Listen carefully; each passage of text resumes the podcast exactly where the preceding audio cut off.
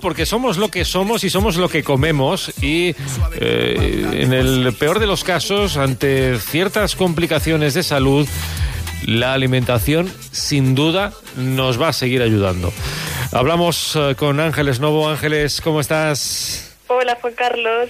Hoy vamos a hablar de eh, un- una dolencia, el colon irritable, que puede ser muy molesta para quienes la padecen, ¿no?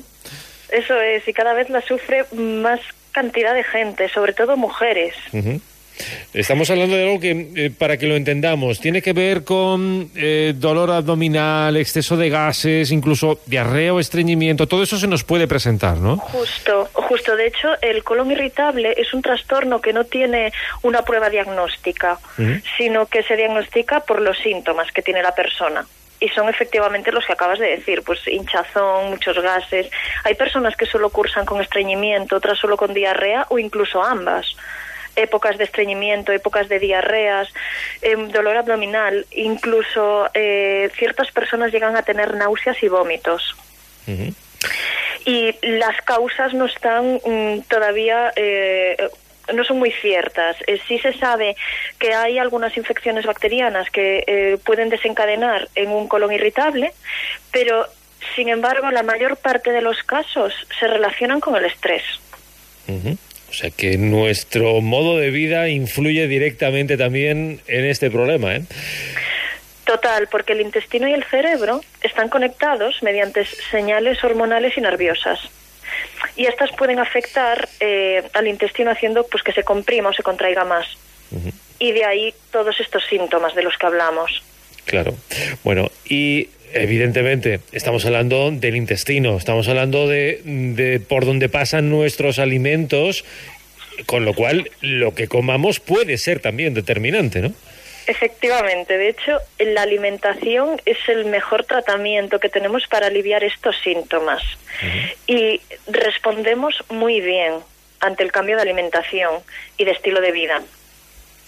Además, es muy habitual que estas personas eh, tengan un sobrecrecimiento bacteriano en el, en el intestino delgado.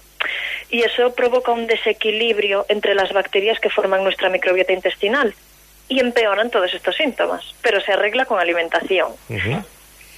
¿Y qué tipo de alimentación es la que deberíamos, a la que deberíamos acudir precisamente si tenemos estos problemas?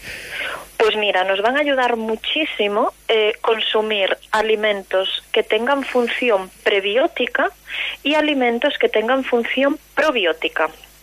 Los que tienen función probiótica son el kéfir, el yogur natural, el chucrut. Son alimentos que nos aportan esas bacterias que habitan en, nu- en nuestro intestino, nos las aportan vivas. Y deberían de estar en nuestra alimentación diaria en caso de sufrir colon irritable. Y después hay otros alimentos, los prebióticos, que nos aportan el alimento de esas bacterias, digamos. Y son todos los que tienen almidón resistente, es decir, pues la patata cocida eh, si la consumimos fría, el pan duro que nos queda del día anterior, la pasta y el arroz fríos, no tirarlos nunca. Esos los añadimos a ensaladas y tienen función prebiótica. Todos los encurtidos, como los pepinillos en vinagre, por ejemplo.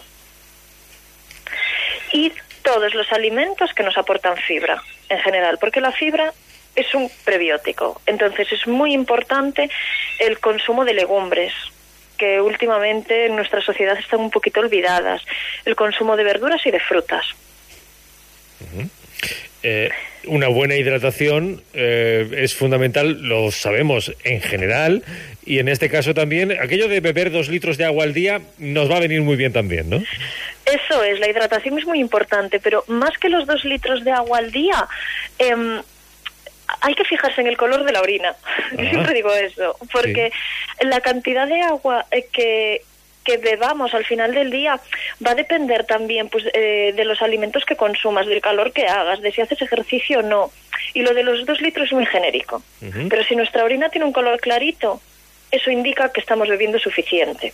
Y es muy importante a la hora de regular el, el intestino y de poder ir bien al baño.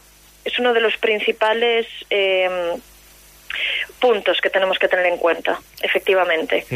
Claro. Y eh, entiendo que, por ejemplo, a quien eh, le gusten los picantes, esto se lleva mal con, con, con el problema, ¿no? Mucho picante no ha de ser bueno, ni mucho ni poco. Lo que se lleva mal con el problema es juntar el picante con el ácido. Ajá. Pero no so- pero el picante solo no. Ajá. Por ejemplo, consumir tabasco. Sí. Eso horrible. Pero si es eh, un picante, eh, pimentón picante o pimienta de cayena, ahí no tenemos problema. Ujú. ¿Sabes lo que se lleva muy mal con esto? Los edulcorantes. Ajá. O sea, sorbitol ni probarlo, ¿no? Eso es. Tienes los deberes hechos. Sí, sí, sí. Eso es, porque el sorbitol, el eritritol, el xilitol, el maltitol tienen efecto laxante. Entonces, lo que van a hacer es eliminar todas las bacterias beneficiosas de nuestro intestino y nos van a provocar hinchazón y en algunos casos diarreas. Entonces, en personas que sufran de intestino irritable es muy importante que no consuman los típicos productos eh, que nos venden de 0% azúcar añadido. Claro. Es una de las cosas más importantes para esto. ¿Y eh, qué hacemos con la fibra entonces, Ángeles? Eh, mm, eh, mucha fibra puede Pues ser mala también, ¿no? tenemos que buscar un equilibrio entre la fibra soluble y la fibra insoluble. La fibra soluble es la que nos aportan eh, frutas y verduras y la insoluble en los cereales integrales y las legumbres. Entonces es muy importante que esté por encima la de frutas y verduras. Porque a veces pecamos de consumir demasiado cereal integral cuando tenemos un problema así y eso lo que nos va a provocar es más estreñimiento. Entonces es muy importante el equilibrar la fibra, pero la base de nuestra alimentación tienen que ser los alimentos ricos en fibra, eso siempre, porque si no, no, no mejoramos esto. Claro.